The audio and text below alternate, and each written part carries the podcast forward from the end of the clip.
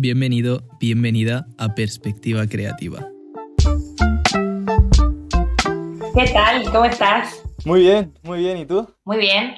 Bueno, eh, antes de nada, yo ya te he presentado, he dicho que eres eh, diseñadora gráfica y social media manager, ¿es? Correcto. Vale, pero me gustaría que tú contaras un poco más a, a lo que te dedicas, desde, pues, desde ti, que seguro que lo sabes explicar mejor que yo. Eh, bueno, pues diseñadora gráfica, que no deja de ser, pues, aquí siempre lo digo, la diferencia entre el arte y el diseño es que el arte, tú haces arte, creatividad, sin necesidad de, de que, o sea, de que nadie te exija lo que tienes que hacer, o sea, tienes libertad. Mm. Y el diseño gráfico no deja de ser ajustar esas necesidades del cliente para hacer pues piezas creativas, diseño de packaging, cualquier cosa que sea el tener que diseñar la idea de una persona y, ponerla en práctica. Eso en cualquier ámbito, tanto en redes, en diseño de vallas, diseño de flyers, o sea, cualquier cosa que requiera creatividad, pues ahí estoy yo. Y el tema de redes, pues gestionar redes sociales, que al fin y al cabo, si todos estamos un poquito familiarizados con las redes, no deja de ser el eh, publicar en redes, pero con objetivos como puede ser reputación, que interactúen contigo, el tema de que te compren productos o que te compren tus servicios. Y eso, pues, eso es un poquito lo que hago, gestionar marcas y, y empresas en, en redes. Y con el diseño, pues, le damos ese toque más, más con chispa, vamos a decirle. Sí, qué, qué bien, qué bien. Pues yo es algo en lo que estoy medianamente metido. No, no sé si te llegué a comentar, pero yo soy, bueno, yo tengo una agencia creativa y de marketing, entonces estoy un poco en el mismo, bueno, una situación similar a la tuya. De, por un lado, yo empecé como diseñador gráfico, entonces por un lado también de, pues de diseño, todo muy, muy creativo, ¿no? Edición de vídeo. Bueno, yo hago un poco de todo, la verdad. Em, y también, por el otro lado, con la parte del marketing, redes sociales, todo esto. Entonces, eh, quizá para la gente que no esté tan, tan metida en, en lo que es el, el día a día, el trabajo de un social media manager.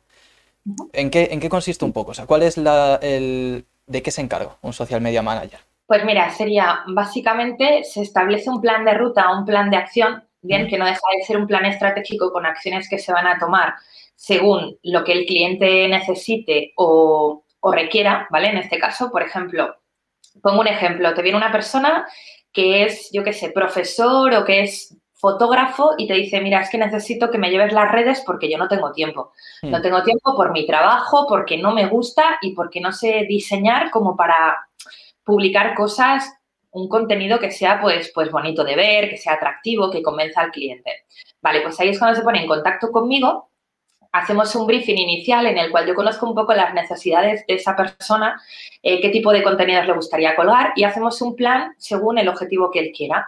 El día a día pues consiste en, como si fueras esa persona, tienes que publicar según sus valores, su manera de pensar, contenido que atraiga a una comunidad y al final esa comunidad, quieras o no, cuando necesiten un fotógrafo o cuando necesiten el servicio de esa persona, eh, si has trabajado bien la estrategia de redes, tienes reputación, has generado confianza, la gente ya te conoce, hay una empatía y una familiaridad y al final si necesitan algo eh, van a buscarte a ti en vez de a otra persona, ¿vale? Porque te has currado el contenido y las redes sociales. Eso es Claro. un poquito el trabajo que, que- que desarrollaría yo en este caso. Yo creo que hay mucha gente que a veces deja un poco de lado este apartado. Sí, sí. Mira, ayer estaba viendo una entrevista que decía un chico ¿Mm? que además tampoco era muy mayor en el sentido de que estaba metido en redes, las conocía, decía que no le habían servido absolutamente de nada y me dio una pena. Por cantidad de clientes que llevo que están convirtiendo y viven de redes, yo misma vivo de redes, o sea, la mayoría de trabajos que me entran, me entran por LinkedIn, por Instagram o por Twitter, Mm. a lo que yo digo, ¿cómo puede ser que no le puedas sacar el partido para poder Claro. vivir así, para poder trabajar en cualquier punta del mundo sin necesidad de decir, es que tengo que ir a un sitio físico? O sea, yo llevo dos años que prácticamente no salgo de casa, o sea, todo lo hago online. Eh, conozco a gente online, hago de relaciones públicas, hago entrevistas para generar reputación, Mm. eh, atiendo acuerdos, presupuestos y colaboraciones, todo a través de una pantalla. O sea, es que no me muevo. Claro, la gente no lo sabe, pero yo ahora mismo estoy haciendo eso. Los que sepan un poco, pues se darán cuenta, pero otros dirán, pues nada, aquí está el chico haciendo el podcast, pero aparte de entretener y aportar valor a toda la gente que me está escuchando, esto ellos no lo saben, pero a mi agencia le trae muchos clientes. Porque de aquí yo genero pequeños, pequeños clips, como lo que te he explicado antes de empezar la entrevista, de aquí yo luego genero pequeños clips para redes sociales y, y mucha gente, por ejemplo, la semana pasada, el invitado fue un cliente con el que yo llevo trabajando ya un tiempo, que era un, un creador de contenido, un, un youtuber, Sí. y claro, él, él luego lo republica en sus redes, eh, mirad la entrevista que me ha hecho Denzel, y luego eso lo ve gente que quiere trabajar conmigo. Y a mí desde la entrevista de la semana pasada, por ejemplo, me ha llegado gente en una situación muy similar a la de este cliente, precisamente a eso, a decirme, pues oye, Denzel, ¿qué, qué precios tenéis para estas cosas? Oye, la verdad es que he visto la entrevista de, de Jauma, se llamaba Jauma, he visto la Sí. entrevista de Jauma y me, me- me- me gustaría que me contaras para hacer un presupuesto para tal. Entonces, muchas veces no es tanto de, de quizá ponerte a, a buscar correos electrónicos y a, mandar un montón de mensajes a puerta fría, sino de poco a poco cuidar esa relación en, en redes. Bueno, yo siempre lo he dicho, a mí no me gusta vender. O sea, el hecho de tener que venderme es que suena tan mal, pero ¿por qué tengo que ir yo a obligarte o a decirte, oye, eh, entrar en la puerta de gente, o sea, sin que me lo haya pedido, a decirte, mira, tengo este producto que te va a ir bien, o sea, ¿de qué me conoces tú para saber si me viene bien o no? O sea, yo no conozco ni la vida de esa persona, que a lo mejor está estresado, a lo mejor está agobiado, es una persona que no sabe, pues, gestionar su tiempo, a lo que qué voy a venir yo a decirle lo que más le conviene. En cambio, si tú ya te promocionas lo que tú has dicho, entrevistas, las famosas migas de pan, esto se puede Sí. aprovechar para hacer un podcast.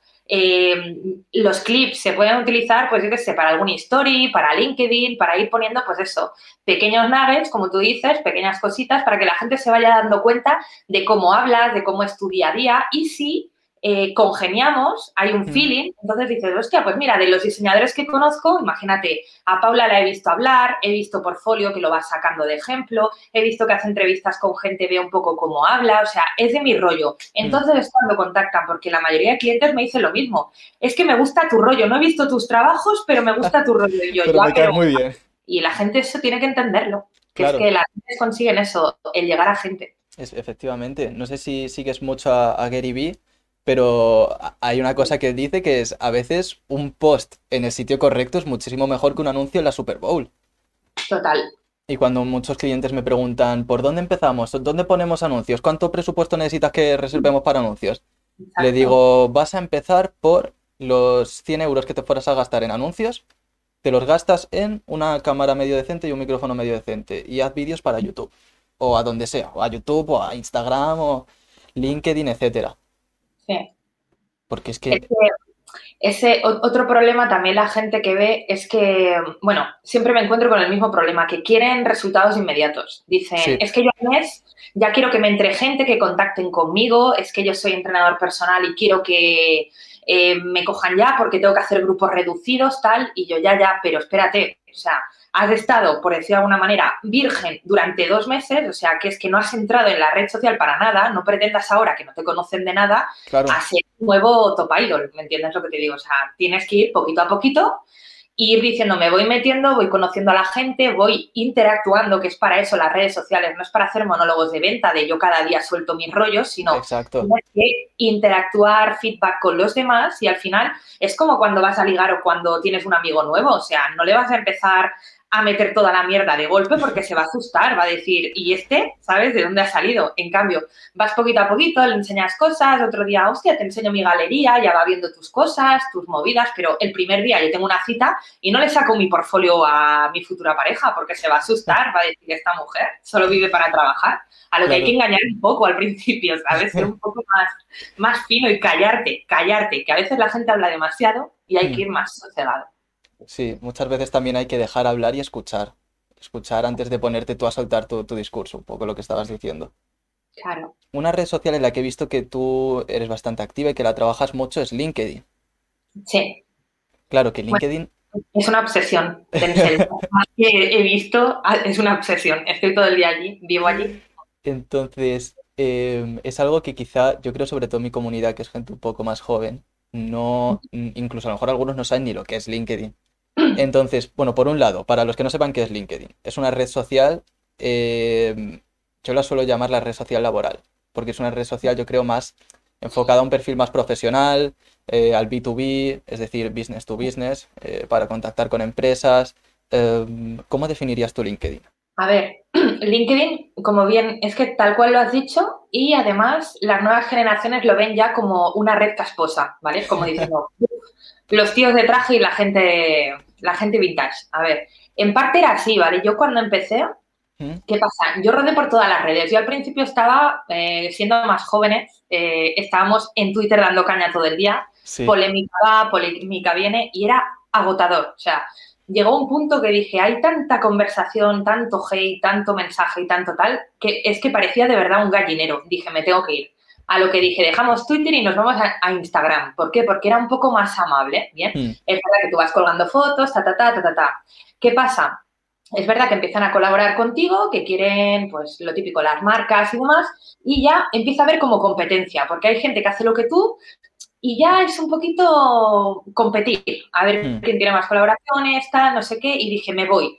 A lo que luego entró LinkedIn en juego y pensé, hostia, LinkedIn no deja de ser como publicar todos los días, pues, cositas que te van pasando en el trabajo, pues, para conectar con otras personas que puedan necesitar tus servicios, hmm. eh, o sea, todo lo que viene siendo eh, no deja de ser como relaciones públicas, tú vas conociendo gente, vas conociendo proveedores, vas conociendo empresas que necesiten algo y poquito a poco te vas conociendo y haciendo amigo de ciertas personas que pueden tener influencia a la hora de pues conseguirte cierto trabajo, colaboración con posible remuneración más adelante, no deja de ser conectar para poder trabajar en un hmm. futuro ¿Qué pasa? Yo la veía muy seria y es verdad que dije, hostia, como a mí me gusta destacar y ser distinta a los demás, vamos a darle un toque para que esto se convierta en lo que a mí me gustaría que se convirtiera. Y es verdad que poquito a poquito están diciendo que se está convirtiendo en una barra de bar, o sea, que todo el mundo suelta lo que le da la gana, digo lo que quiero, diciendo que sí, es una experiencia de trabajo lo que me ha pasado, por eso os cuento el rollo, pero es de trabajo, ¿eh? Vale.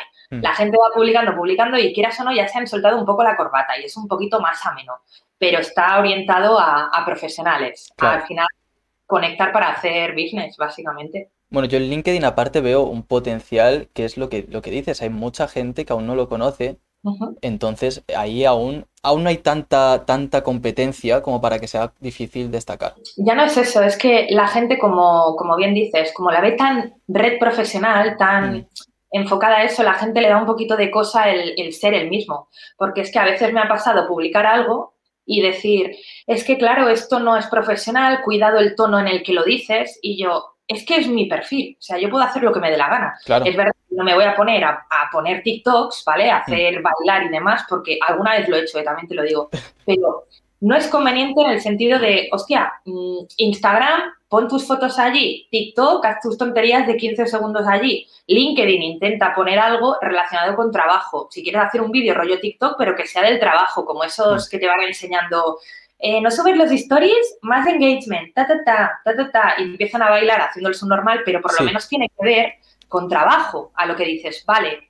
Así que la gente es como que se, pone un caparazón y dice, claro, es que no quiero hacer el tonto porque si me tienen que contratar, claro, voy a quedar mal si digo esto. Intentan ser entre medio, ni blanco ni negro. Mm. Y es algo que a mí no me gusta. A mí me gusta generar debate y decir, oye, yo estoy a favor de los que se van a Andorra. ¡Pum! Ya tienes ahí un debate del copón. Pero es que estoy hablando sobre un post del trabajo, de dónde me vendría bien el poder trabajar. Y lo siento mucho, yo estoy a favor de Andorra. ¿Qué pasa? Ahí es donde se genera debate. Yo genero discusiones, las hago gratuitas, eso es realidad. Hmm. O sea, lo hago a posta. ¿Por qué? Porque cuanta más gente te escribe, más alcance voy a recibir.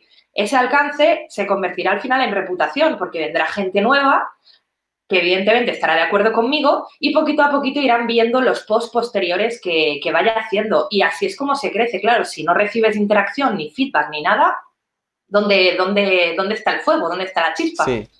Claro, ahí, ahí entra una estrategia muy potente, pero que hay que tener un poco de cuidado con ella, que yo creo que tú la sabes hacer muy bien por los, contenidos tuyos que he estado viendo y demás, que es el, en cierto modo, polarizar a la audiencia. Sí. Y el, bueno, efectivamente eso, generar debate.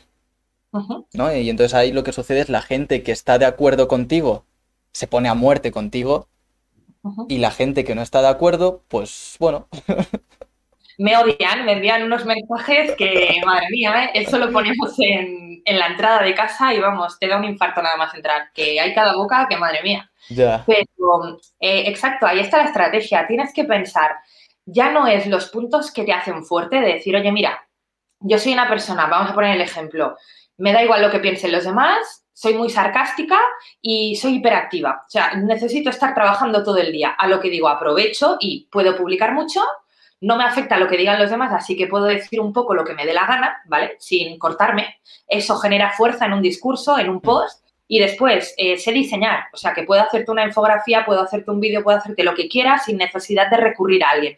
Esos son mis puntos a favor. ¿Qué pasa? Después tienes que decir, vale, está muy bien lo que sé hacer, pero en esta red, ¿qué es lo que no se ha hecho? En esta red nadie se ha quitado la corbata y ha dicho, mm, digo las cosas como son. Y en, las, en, las, grandes empresas engañan. Hay intermediarios, no se pasa la información, la gente está explotada y esclavizada. Tal. Si yo esto lo sé y lo quiero decir, no me corto un pelo. ¿Y qué pasa? Eso es lo que destaca. Si yo me fuera con este discurso a Twitter, es flojo, es flojo y no me funcionaría porque todo el mundo está gritando. Porque en Twitter ya está todo el mundo, pues eso, exactamente. ¿Qué tendría que hacer allí? Pues a lo mejor tendría que marcarme fotografías de Instagram, así tomando el sol, así destacamos. Porque claro, entre cabrón, no sé qué, los de Vox, Andorra, papá, papá, papá, es así. Y luego aparece una foto yo tomando el sol con el café tal. Claro, es que llama la atención porque dices, ¿esto qué es? ¿Sabes? O sea, ¿de qué me sale esto en el feed? ¿Sabes? No lo entiendo. Pero, ya, pero ya te has parado. Ya está, ya he conseguido lo que quería. Ya hmm. está. Eso, eso, eso lo hacemos nosotros con nuestros clientes a los que les hacemos miniaturas para YouTube. Sí. Y es que les digo, me dicen, ¿cómo hacéis para que mi miniatura consiga tantos clics? Y le digo, mira, muy fácil. Tú nos dices de qué va el vídeo, me lo invento, ¿eh? Cómo, hablando de este tema, cómo crear contenidos para LinkedIn. Lo buscamos en, en YouTube, vemos cómo son todas las miniaturas y siempre hay un patrón, siempre. Todas son azules, si es para LinkedIn. Todas serán azules, todas serán seguramente muy serias y con mucho texto. ¿Qué hacemos nosotros? Te pedimos una foto azul, pues el contrario, el rojo. Una foto con, el, con colores rojos y una foto sin ningún texto. Una foto grande. Sí. Toma, y destaca de todo. Pues exactamente. Eso, Denzel, cuando terminemos la, entrevista o cuando quieras, eso nos tenemos que sentar un día y me tienes que contar cómo lo haces, que me gusta mucho el procedimiento, me chifla, me encanta. Y dime que no hacéis clickbait, no lo soporto, es que no lo soporto. ¿eh? Yo lo llamo clickbait del bueno. Obviamente hay una cosa que está fatal, que es ese contenido engañoso, ese ponerte una cosa exageradamente llamativa que no tiene nada que ver con el vídeo. Pero lo que nosotros consideramos clickbait del bueno es pues lo que te he comentado, ver qué es lo que hace todo el mundo y hacer lo contrario. Siempre siendo sinceros y, y, teniendo en cuenta que en ningún momento engañas a la audiencia y no publicas algo que en el vídeo no va a estar. O sea, no te voy a poner en la miniatura eh, pues eso, si es de cómo conseguir más clientes con LinkedIn, no te voy a poner a, un tío forrado de dinero con cola en la oficina. Claro, es que luego ves la foto del logo de Wall Street así y digo, pero ¿dónde está esa, esa miniatura? No sale en todo el vídeo. Eso es como los vídeos de los piscineros que dice, Exacto. Le, lleno, a mi novia la habitación con 300 globos y cuentas y hay 40 globos. O sea, no mientas, no mientas. Claro, esas cosas no, las hacemos. Eso no nos parece bien y, estamos totalmente en contra de eso. O sea, pero lo que sí hacemos dentro de lo que es sincero y lo que es el contenido de verdad que hay, pues diseñar la miniatura de la forma que llame más la atención. Si todas las miniaturas son preciosas, hacemos una miniatura feísima, que parezca hecha con un PowerPoint. Si todas las miniaturas son cutrísimas, eh, te hacemos una miniatura que es que parezca un cartel de Steven Spielberg. O sea, claro. lo contrario, sí, exactamente. Muy bien.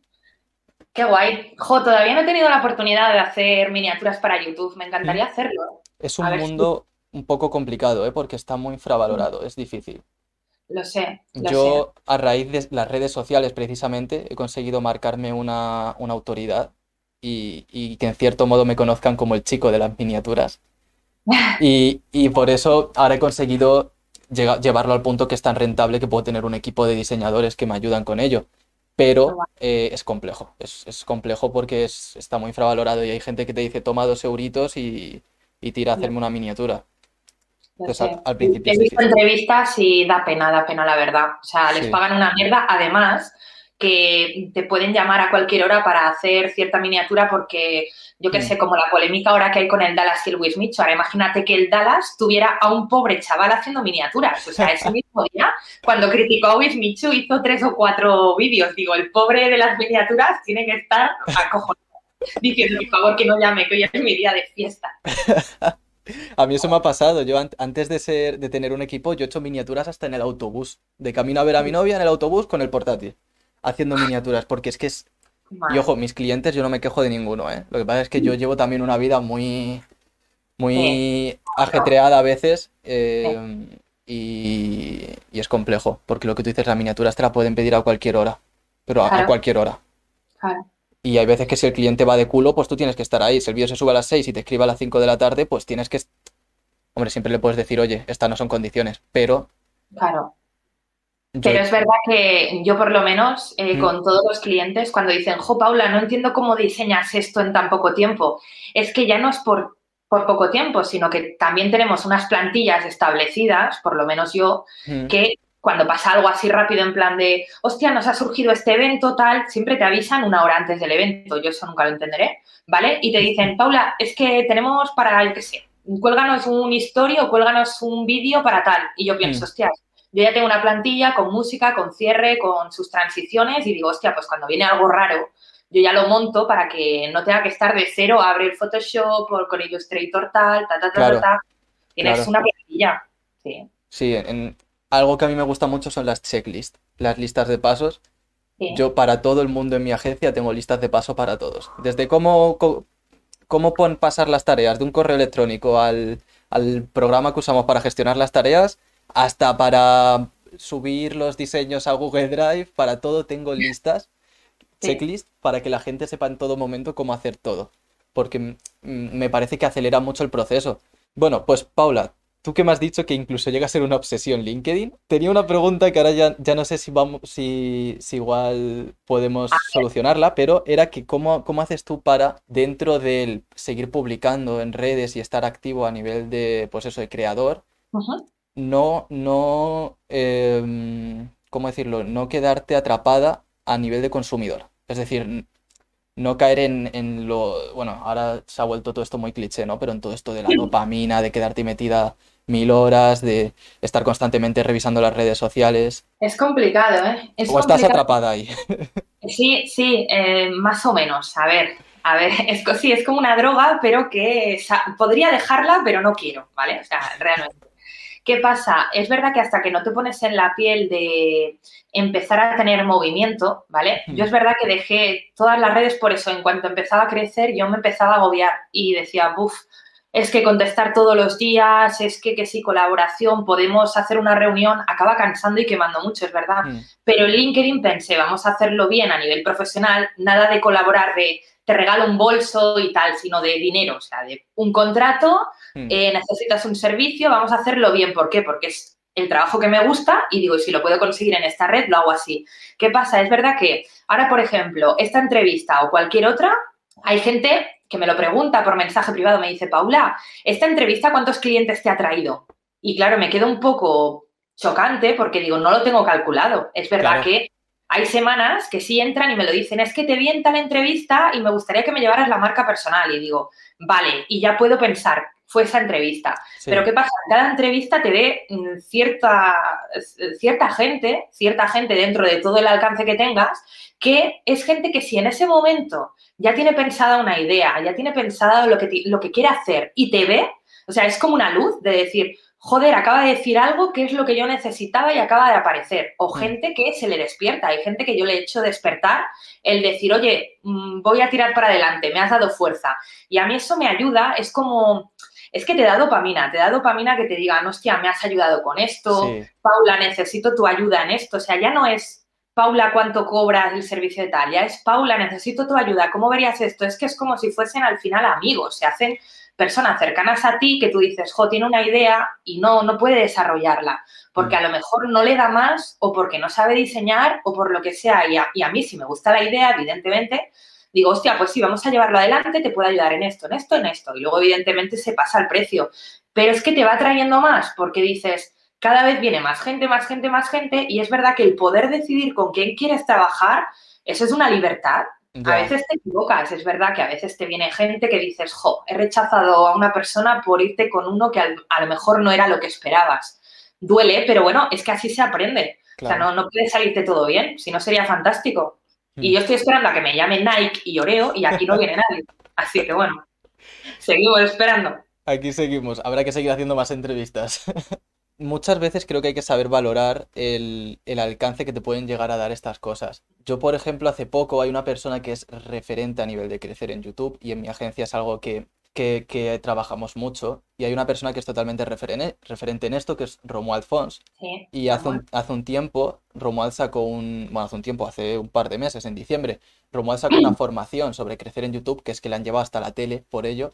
Bien, millones, sí. Sí, exacto. Y, la formación precisamente barata no era, pero En, en cuanto salió, aparte de que Romuald esto lo había hecho muy bien, lleva mucho tiempo creando contenidos en redes había aportado muchísimo valor. Una vez que sacó la formación dije para adentro que me voy, porque a mí a, nivel personal me va a ayudar mucho para, para pues, eh, gestionar mi YouTube y gestionar el de mis clientes. Pero es que aparte, mi idea que yo llevaba, que era algo que llevaba un tiempo dándole vueltas, era intentar contactar a Romuald para hacer una colaboración. Porque como te he dicho, yo soy experto en miniaturas de YouTube y Romuald trabaja mucho YouTube y hace muchos contenidos sobre YouTube y demás. Y creía que le podía interesar, pero no sabía cómo llegar a contactar con él porque es una persona con muchísima audiencia. Y dije, pues ya está, un curso que cuesta 700 euros. A saber cuánta gente hay dentro de ese curso. Claro. Efectivamente, compré el curso, accedí y dentro del conocimiento que a mí ya me venía genial, realmente yo con lo que amorticé ese curso fue con que a raíz de ahí puse, dentro del curso hay un grupo de Facebook. Yo ahí puse una publicación en algo relacionado con una cosa que preguntó otro compañero, una duda sobre miniaturas de YouTube, yo le contesté.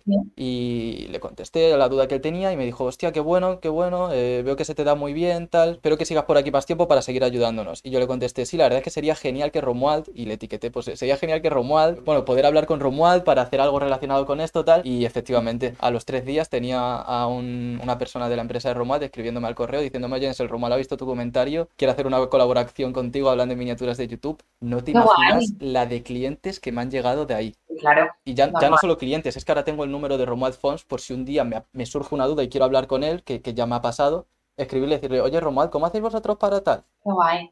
Y eso para mí no vale 700 euros, eso para mí vale muchísimo más. Entre otras cosas porque yo he ganado muchísimo más a raíz de esa entrevista, pero quiero decir, o sea, esa entrevista, esa colaboración, pero es que esas cosas a veces hay que saber valorarlas. La gente a veces no valora las colaboraciones o las entrevistas, dicen, jo, es que estás todo el día perdiendo el tiempo, y yo no. Estoy cada día haciendo que miles de personas sepan eh, lo que pienso al respecto y sepan mi manera de trabajar para ver si a la larga esa persona quiere trabajar o hacer algún proyecto que diga, es que Paula es la persona ideal, es que Denzel es el ideal para miniaturas, es que tal es tal. Y eso la gente no lo ve. Y eso no lo puedes poner en un simple post o con una imagen en Instagram. Eh, es exposición, te tienes que exponer. De ahí que el tema de vídeos es lo que está petando fuerte desde hace dos años. El mm. que salga tu cara y el que salga tu voz explicando lo que haces. O sea, no hay filtros, no hay maquillaje, no te puedes esconder de, de algo. O sea, a través del vídeo, ahora yo estoy haciendo un directo y te dicen, Paula, habla durante media hora. No puedes estar mintiendo media hora. O sea, no hay ninguna necesidad Exponte tal y como eres natural y di cómo trabajas y cómo eres. Y la gente que no le guste tu manera de hacerlo, que se vaya. Pero la gente que realmente le guste tu manera de ser y tu manera de trabajar, vendrá. Y como no te habrás ocultado, no tendrás que fingir como los comerciales de un producto que no funciona del todo bien y tienes que engañar. No, yo ya lo digo, yo soy una persona así, no me gusta hacer esto. Eh, si eres una persona que impones, ya te puedes ir. ¿Y qué pasa? Ya no me viene gente así. Yo lo tengo muy filtrado y la gente alguna ya me lo dice, dice, Paula, no, tómate tu tiempo, yo no voy a ser pesado, que ya he leído en tus posts que no te gustan los clientes. Y yo digo, qué bien, ¿ves? Ya vienen educados y vienen entrenados. Claro, ahí también hay que saber filtrar, filtrar clientes y muchas veces publicar en redes sociales eso, ¿no? Es decir, gente así, mejor ni cruzármela y directamente ya no te molestan. No me molestan. De recursos humanos yo ya no me molesta ninguno. Y para toda la gente que nos esté escuchando y que esté pensando, oye, qué bueno todo lo que dicen, pero no sé cómo crear contenidos. Yo le iba a decir algo que es eh, que se olviden de crear y empiecen a documentar a documentar su día a día y de ahí solo salen los contenidos. O sea, Llévate, si no tienes una cámara, llévate el móvil y, tienes una idea, escribes un tweet. Si no tienes tiempo para grabarte un vídeo, escribes un tweet. Que no, pues te grabas una story rápido. Te lo grabas con la cámara del móvil, no lo publicas en ningún lado y luego cuando tengas un hueco lo editas chulo y lo subes a YouTube, a Instagram, a LinkedIn, donde sea. O sea, mi consejo es ese, documentar más. ¿Tú qué dirías? Yo siempre pienso, eh, recibes muchas inspiraciones durante el día, ya sea la música, ya sea que estás viendo una peli, estás haciendo deporte y estás pensando. Vas pensando cositas, pues durante el día, eh, de esas cosas que te vayan pasando, de esa experiencia, por ejemplo, eh, esta mañana nada más levantarme ya he recibido un mail que no eran formas, no eran formas de, de escribir. A lo que yo pienso, saca eso que te ha pasado como si fueras al psicólogo y, contárselo, decirle, oye, mira, me ha pasado esto, me da rabia, tal. Coge eso y adáptalo para LinkedIn. ¿Por qué? Porque es una experiencia profesional, en este caso. Puedes aconsejar a otros profesionales que reciban ese tipo de mails cómo ayudarles a contestar una respuesta de un cliente exigente, por ejemplo, un cliente enfadado. ¿Qué pasa? Mucha gente empatizará con eso porque también le ha pasado y encima estás aportando valor porque le estás diciendo el cómo lo haces tú y evidentemente que tú también eres humana y también lo digo, oye, esto me ha molestado. O sea, hay humanidad, hay valor y hay un contenido real, una experiencia. De manera que si ya lo acompañarás con una foto o haciéndote un boomerang en plan, estoy cabreada, ya le das ese toque de humor, esa diferenciación y la gente empatiza contigo. O yo qué sé, te viene una frase inspiracional, acabas de hablar con un cliente de ideas, de proyectos y, te has venido arriba, te has venido arriba y dices, guau, me imagino haciendo esto, tal, escríbelo, escríbelo y compártelo con otra gente, que seguro que ellos también te explicarán sus películas y aprendes de otras personas que te dan ideas también. O un día vas por la calle, el otro día me encontré la típica marquesina de estas de los autobuses con una película, no me acuerdo cuál era, eh, le hice foto, la retoqué así un poquito por el filtro y me monté una película. Lo publicas y a ver qué dice la gente. O sea, comparte tus cosas con, la gente. El backstage, o sea, siempre lo digo a los clientes. Eh, tú siempre enseñas pasarela, pero ¿por qué no nos enseñas la trastienda? Y nos enseñas con qué herramientas trabajas este producto. Nos enseñas el equipo que hay detrás. Nos enseñas quién trabaja yo qué sé, grábalos un día al equipo tomando un café normal y corriente que siempre salen con la pajarita y la corbata y eso no se lo cree nadie, ¿sabes? Exacto, exacto. Una idea que se me ocurre así rápido para, para eh, la gente que, me sigue y que esté escuchando esto, que suele ser más creativos y demás, ¿no? Diseñadores, filmmakers, etcétera. Eh, haced directos en Twitch. Cogeros y haceros directos. Yo lo he hecho alguna vez. Pongo sesión de coworking y empieza el directo. Y yo estoy trabajando, estoy ahí con la pantalla puesta, con la camarita en una esquina y estoy trabajando. Según me van poniendo comentarios, voy contestando las dudas, pero yo voy haciendo mi trabajo. Y luego alguno pensará, ya, pero es que estoy enseñando cómo se hace. Ahora va a llegar el cliente y ya no me va a pedir nada porque ya sabe cómo se hace lo que sea.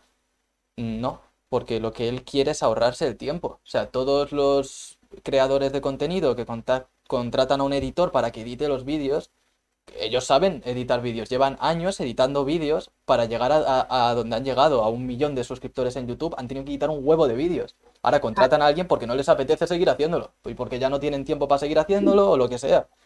Y se pueden permitir contratar a alguien. Yo sé editar vídeos, pero tengo contratada a gente que edita los vídeos para los clientes porque yo estoy ocupado haciendo otras cosas. O porque quieres evolucionar y ganar más cosas todavía. Es que ese es el problema dice, sí, sí, está muy bien que yo sepa hacerlo, pero es que yo me quiero ahorrar, ahorrar tiempo. ¿Por qué?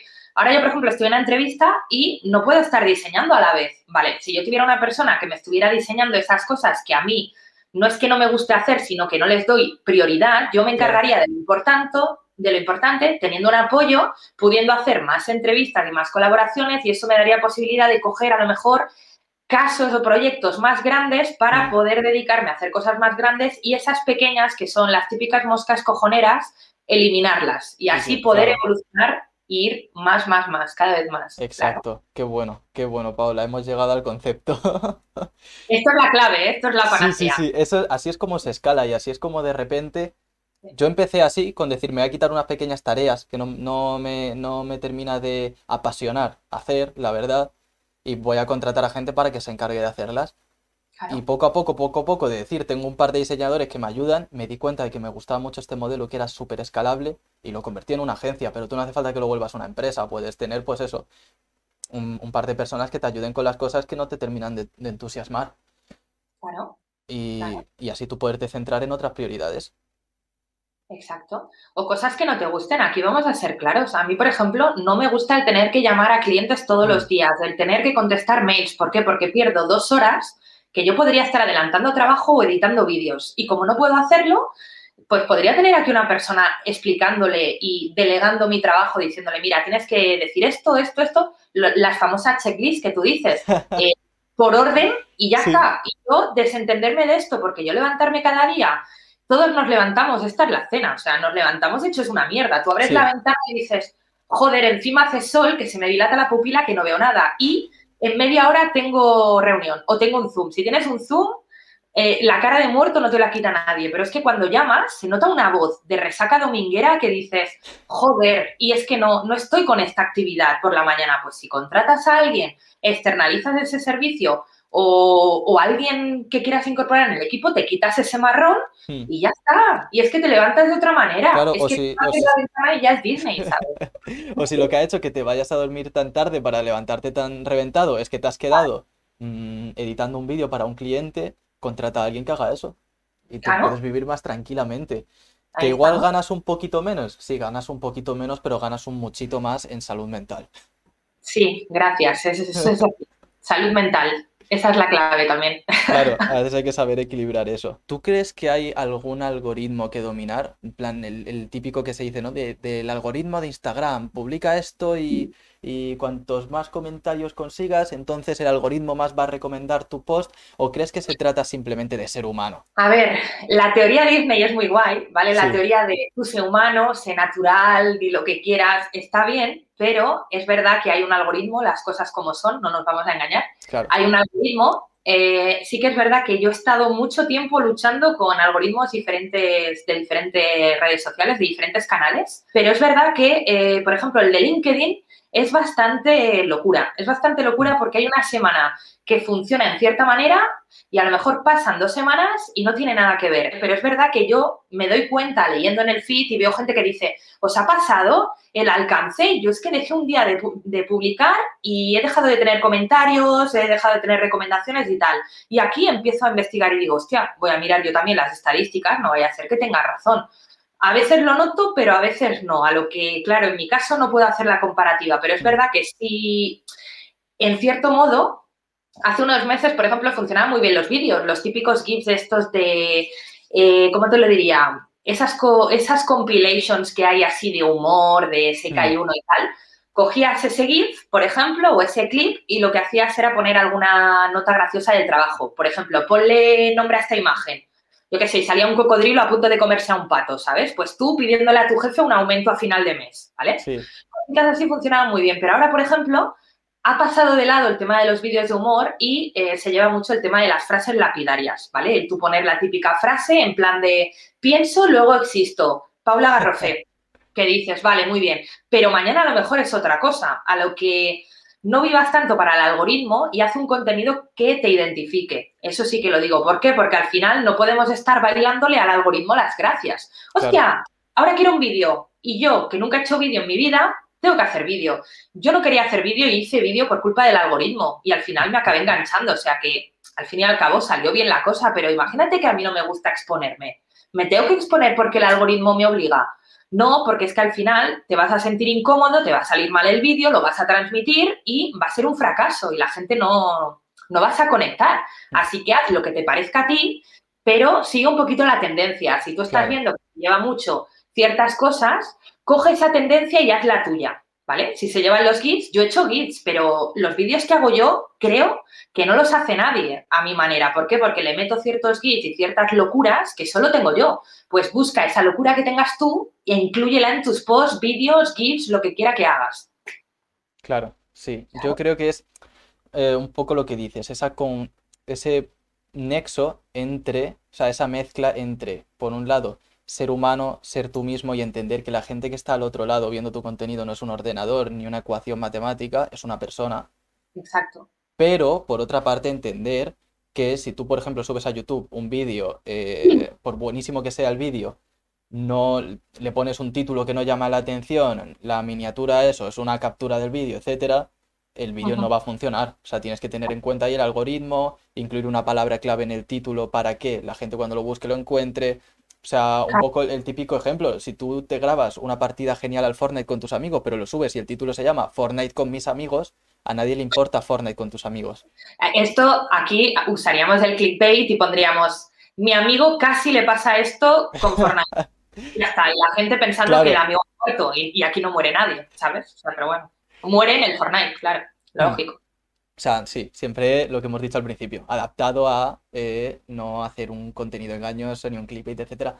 Pero no se trata de eso al final, se trata de eso, de entender el algoritmo y de saber eh, que hay ciertas cosas que funcionan mejor que otras, entonces adaptar tu contenido humano a eso y saberlo hacer saber optimizarlo para maximizar el alcance de esa publicación, ¿no? Exacto. Exactamente. Entonces, un poco lo que has comentado antes, de que había gente que te decía, llevo una semana sin publicar y se, se me ha caído todo el chiringuito. ¿Crees que es necesario crear contenido con cierta frecuencia, incluso diario? Esto, mm, te digo lo de siempre. ¿Qué quieres ganar al final de mes? ¿Quieres ganar 50 euros o quieres ganar 200? Así lo entienden perfectamente, porque, a ver, no es lo mismo tomarte un vasito así de zumo que tomarte un vaso de zumo. Pues esto es lo mismo según el objetivo que tú tengas. Si tu objetivo es, hay gente que me ha venido y me ha dicho, mira, Paula, a mí me va todo de puta madre y estoy forradísimo. Yo pienso, entonces, ¿qué haces aquí? No entiendo. Y me dicen, ya, pero es que quiero mantener. ¿Vale? Dice, nosotros ya tenemos cerradas las ventas para dentro de dos años, será una empresa de jamones. Dice, ya lo tengo todo, los centros comerciales ya está todo fichado y tenemos material y esto para rato. Y digo, entonces, ¿qué quieres? Dice, no tenemos buen gusto y en redes sociales necesitamos que salgan imágenes, todo muy guay, de jamones, tenemos un dron y queremos que se vean los campos. Digo, vale, pues pasadme este material y hacemos que tengas un, un, perfil bien, o sea, que haya reconocimiento de marca, pero no va con objetivo de ir a buscar clientes, porque ya los tenemos y ya está todo cubierto. Evidentemente, habiendo buena reputación y creando homogeneidad de marca, ¿vale? O sea, que todo lo que viene siendo los colores corporativos, el branding, las tipografías, vaya todo acorde con la marca, al final acaba llegando gente nueva, que evidentemente hay que atenderlos también, pero no es el objetivo principal. El objetivo es que haya un perfil bonito, que digas, es que Paula, no podemos tener las redes desde 2015 sin publicar. Y yo, evidentemente, a lo que vamos a explicar un poquito cuál es vuestro día a día, sin necesidad de vender nada, que esa es la estrategia ideal que recomienda todo el mundo. Eh, tú, por ejemplo, a mí no me vas a ver nunca vendiendo nada, ni un taller, ni un curso, ni un no sé qué. No, yo lo que hago es simplemente hablar y enseñar trabajos de tanto en tanto. Ya con eso la gente sabe perfectamente que soy diseñadora y cómo trabajo. No tengo la necesidad de decir, oye, ¿necesitas un banner? ¿Necesitas un diseño para tu web? No. O sea, llámame y si quieres, te lo, te lo cuento, hacemos una conferencia y te cuento todo, o sea, una conferencia, una videollamada y te enseño el portfolio y te explico, pero yo no tengo que estar todo el día haciendo monólogo de venta porque es que al final, como todos saquemos, yo vendo esto, yo arreglo ordenadores y yo toco la guitarra, digo, joder, es que parece el Wallapop o parece... mil anuncios. Hostias, es que acaba siendo un rollo normal que la gente no entre en LinkedIn, si es que antes era así, era un tostón hago esto, toco la armónica, 9 euros. Y yo, ¿pero qué me estás contando? ¿Sabes? O sea, no me interesa. En cambio, si me sales tú con la armónica tocándome la banda sonora de Juego de Tronos, a lo mejor me quedo un rato. Mira, justo nos está diciendo alguien en el chat, no hay que dejar de lado que estamos hablando a personas que posiblemente reciben miles de anuncios al día. Claro. Exacto. Ahí tienes que precisamente ser diferente y antes de poner anuncios aportar valor. Porque entonces cuando alguien vea un anuncio tuyo, además si has aportado valor, ya tendrás, o sea, si ya has creado contenido, si tienes una audiencia, ya tendrás datos de quién es esa audiencia para enviar mejor el anuncio. Mm, aparte, la gente cuando lo vea, le va, o sea, va directamente va a reaccionar mejor a ese anuncio porque ya te va a conocer. Claro. Entonces. Ahora, por ejemplo, siempre cuando estoy viendo vídeos en YouTube me sale un tío con clases de inglés, ¿vale? Ese. Muy pesado, es que no lo soporto. Y es que sale todo el rato, que yo digo, no lo entiendo. Que a veces veo un vídeo que tiene un montón de anuncios entre medio y a lo mejor me sale el tío del inglés cinco o seis veces. Digo, o sea, no hay más anuncios que siempre me tenéis que poner a este tío. Y yo pienso, si yo ya sé inglés, o sea, pues ¿para qué me sale este anuncio? Pero, por ejemplo, saliera el Jordi Wild o saliera uno de estos haciendo el subnormal y explicando que da clases de inglés, yo me quedaría por decir, ¿en serio, Jordi, estás haciendo esto? A lo que me quedaría por gracioso y a ver qué vende. Pero si no te conoces de nada, eres aburrido y me cuentas un tostón, siempre te dicen lo mismo. En siete días aprende un nuevo idioma. Y yo pienso, mm, es que siempre son las frases recurridas de siempre. Siete días, adelgaza 20 kilos en un mes, eh, me hice millonario en un mes, te explico el método. Y yo, ¿en serio estás explicando el método pudiendo ser millonario en una isla en Hawái? Es que no, no, me cuadra, También te digo, si el tipo del inglés pone tantísimos anuncios, de, porque sale tantas veces porque se gasta muchísimo dinero, eso es que en algún momento lo recupera. O eso, o que, oye, no lo sé, eh, le ha tocado una herencia gigante. O a ver si va a ser millonario de verdad de ahí anuncios. Es que, claro, te hace dudar, pero ya te hace pensar, ya nos viene bien para pensar un poco. Exacto, exacto. Pero precisamente a esta gente, yo no digo que él, enseñe mal inglés porque no, he tomado su clase, por lo que tú dices, yo ya sé inglés. Pero entonces ahí está el ejemplo de que lo estás haciendo fatal. O sea, claro. si, si pudiera darle un consejo a este tío. Está bien configurado el público, el público objetivo no son nosotros, claro. Si, yo pudiera tener delante a este chico, que no, no tenía cómo se llama, creo que se llama Ancho, pero no lo sé, si le tuviera, si le tuviera delante y le pudiera decir algo, le diría, a ver, primero, crea contenidos, ponte con las redes sociales. ¿Por qué? Porque no te conozco de nada, te conozco de que el inglés se enseña mal y poco más. Entonces, si has tenido, porque tiene buena personalidad, porque si has tenido todo este impacto de la gente es porque tu personalidad algo tiene. Entonces, tío, haz contenidos, haz contenidos, la gente ya te conoce. Y cuando hayas hecho contenidos y la gente te conozca, te puedes gastar muchísimos menos miles de euros en anuncios en YouTube, ¿vale? Y ya directamente con que uno de tus vídeos digas, oye chicos, si queréis aprender más, tengo un programa de formación de inglés, te va, te va a funcionar muchísimo mejor que gastarte el, pastizal que se esté gastando este tipo en poner anuncios cada, cada 20 segundos. Claro. Y luego que se te ha olvidado, Denzel. Luego ya le tienes que decir, y también eh, con una buena miniatura. Y ahí ya y ahí, ahí le meto yo mi anuncio. Ahí estamos, claro. Ahí has conectado con la persona, le cuentas y dices, y evidentemente una buena miniatura te, ya sería la leche. Te ahorra mucho dinero, ¿sabes? ¿Tú crees que es necesario seguir el contexto en las redes sociales? O sea, esto es decir, LinkedIn es profesional, publica cosas profesionales. Twitter, eh, pues eso, Twitter es de eh, eh, polémica, polémica, pues ve a liarla, etc. O, sea, quizás no tanto de esto, sino cómo se consume el contenido en cada red.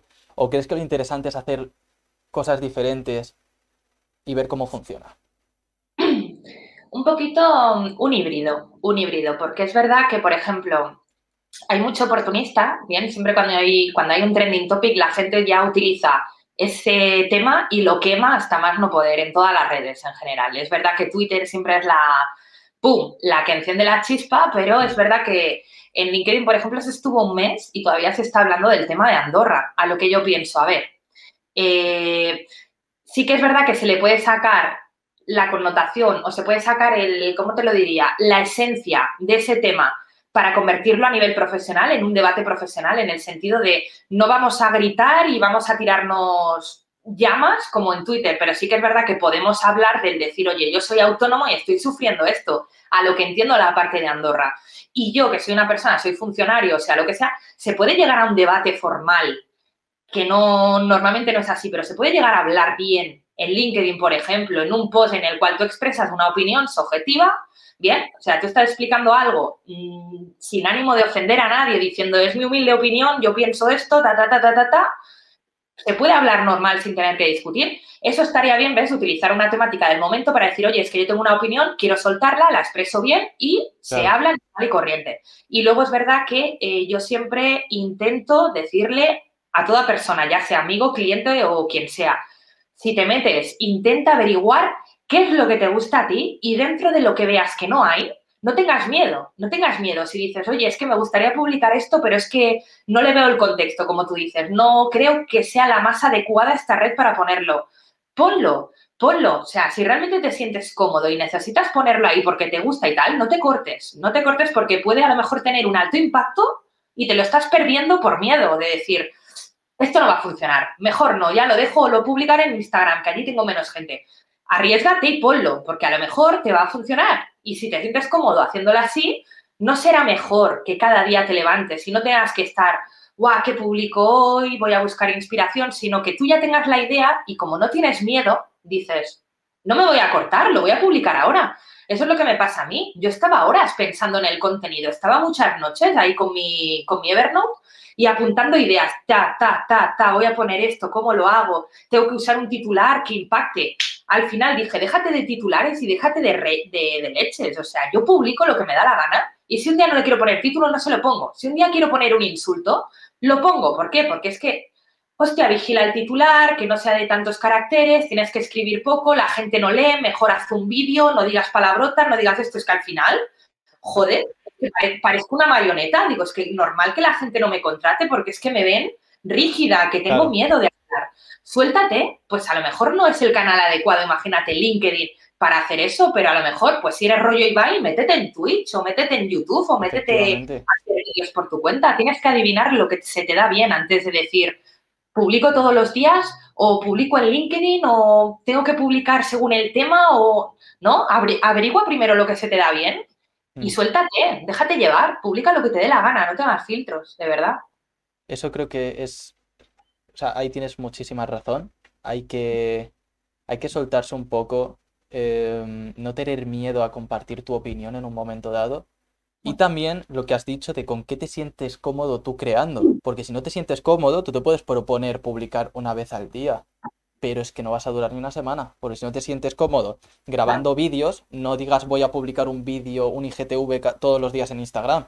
Porque es que no te va a salir, o sea, es que te va a costar y te va a pasar lo que dice Paula. Va a llegar un día en que te vas a tener que poner a las 11 de la noche a apuntar ideas en Evernote. Porque no vas a tener nada. Entonces, coge lo que a ti te salga natural, eh, lo que has dicho, si a ti se te da bien, eres del estilo de Ibai, pues ponte todas las tardes, tres horas, tres horas o las que tú quieras, en directo, haciendo, pues lo que hemos dicho antes, trabajando, trabajando en directo. Y vas contestando las preguntas del chat, vas interactuando con la gente, que esto te lo digo porque yo mismo lo he hecho, porque a mí esto me resulta muy cómodo. O algo que me resulta a mí muy cómodo también es grabar vídeos para YouTube, porque a mí estar así hablando mm, todo el rato que sea, a mí me parece genial. Y lo estoy haciendo ahora también, por si la gente quiere pillar ideas. Entonces, luego esto lo que hago es, os voy a contar lo que va a pasar en cuanto yo cuelgue con Paula le voy a dar a descargar, porque en Twitch tarda un ratito en descargarse, le voy a dar a descargar el directo y me voy a estar tres horas editando, editando la entrevista para publicarla en Spotify y en YouTube y luego voy a recortar pequeños vídeos de entre un minuto y dos para publicarlos a Instagram, a LinkedIn, a Twitter. Si veo de repente una frase chula que nos ha salido durante el directo, la voy a publicar en Twitter, como tú decías antes, de típica frase de pienso luego existo. Pues si ha quedado alguna cosa así chula durante el directo, eso lo voy a convertir en frase, lo voy a poner en Twitter.